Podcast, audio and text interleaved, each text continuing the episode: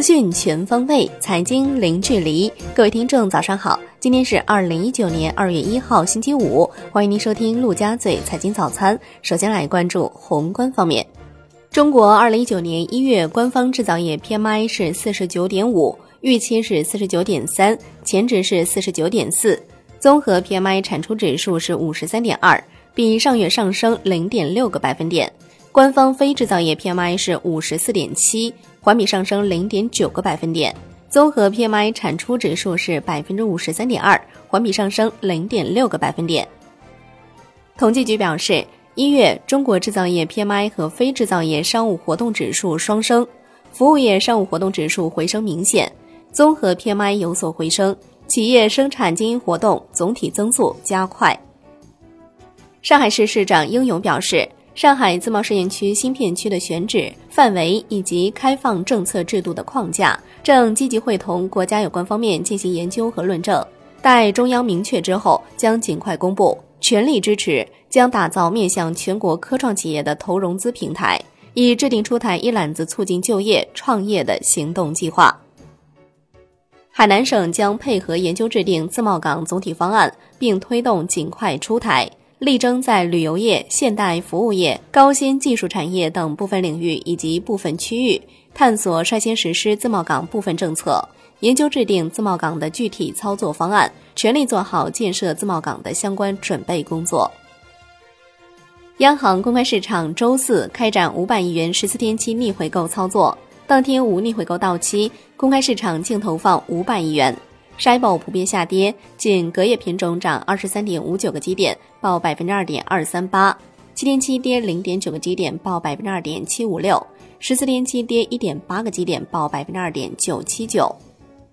来关注国内股市，沪指收涨百分之零点三五，最终报收在两千五百八十四点五七点，月涨百分之三点六四；深成指涨百分之零点一二，月涨百分之三。创业板指跌百分之零点二三，月跌百分之一点八，两市成交两千八百五十八亿元，较上一日有所放量。香港恒生指数收盘涨百分之一点零八，本月涨百分之八点一一。恒生国际指数涨百分之一点二七，月涨百分之九。大市成交升至一千一百三十一点五亿港元。中国台湾股市于一月三十一号至二月一号休市，仅办理结算交割业务。证监会指导交易所完善融资融券交易机制，拟取消平仓线不得低于百分之一百三十的统一限制，交由证券公司根据客户资信、担保品质量和公司风险承受能力，与客户自主约定最低维持担保比例，同时扩大担保物范围，进一步提高客户补充担保的灵活性。此外，为满足投资者对标的证券的多样化需求。沪深交易所正在研究扩大标的证券范围。证监会正在研究制定证券公司风险控制指标计算标准规定，拟放宽证券公司投资成分股、ETF 等权益类证券风险资本准备计算比例，减少资本占用，进一步支持证券公司遵循价值投资理念，加大对权益类资产的长期配置力度。证监会就合格境外机构投资者及人民币合格境外机构投资者境内证券期货投资管理办法征求意见稿及其配套规则公开征求意见，拟将 QFI、RQFI 两项制度合二为一，放宽准入条件，取消数量型指标要求，保留机构类别和合规性条件，扩大投资范围。除原有品种之外，QFI、RQFI 还可以投资在新三板挂牌的股票。债券回购、私募投资基金、金融期货、商品期货、期权等，允许参与证券交易所融资融券交易。据券商中国的消息，融资融券交易实施细则将于近期落地。来关注国际股市，美国三大股指多数收涨。一月份，道指涨百分之七点一七，纳指涨百分之九点七四，标普五百指数涨百分之七点八七。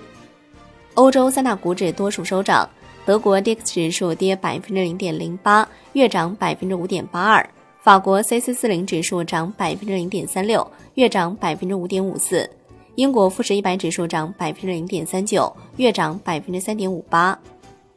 亚马逊第四季度 EPS 六点零四美元，预期五点五六美元。四季度净销售七百二十四亿美元，预期七百一十九亿美元。亚马逊盘后涨超百分之二。商品方面，伦敦基本金属多数收涨，LME 期铝跌百分之零点一六。国内商品期货夜盘多数收涨，沥青涨逾百分之三。债券方面，国债期货午后震荡走低，截至收盘全线收涨。十年期主力合约涨百分之零点零八，五年期主力合约涨百分之零点零八，两年期主力涨百分之零点零三。央行的消息，中国债券正式纳入彭博巴克莱债券指数，下一步将继续完善相关制度规则安排，进一步提高中国债券市场对外开放水平，为国际投资者提供更加友好便利的投资环境。新浪援引知情人士称。中民投三十亿元人民币的私募债计划于二月一号完成兑付。中国连续六个月减持美债，十一月所持美债下降一百七十五亿美元至一点一二万亿美元，刷新至少二零一七年五月以来新低，仍然是美债最大海外持有国。日本十一月所持美债增加一百八十一亿美元至一点零四万亿美元。最后来关注外汇方面。在人民币对美元十六点三十分收盘价报六点七零五五，一月份累计上涨一千六百零三个基点，创一年来最大单月涨幅。人民币对美元中间价调升三百一十八个基点，报六点七零二五。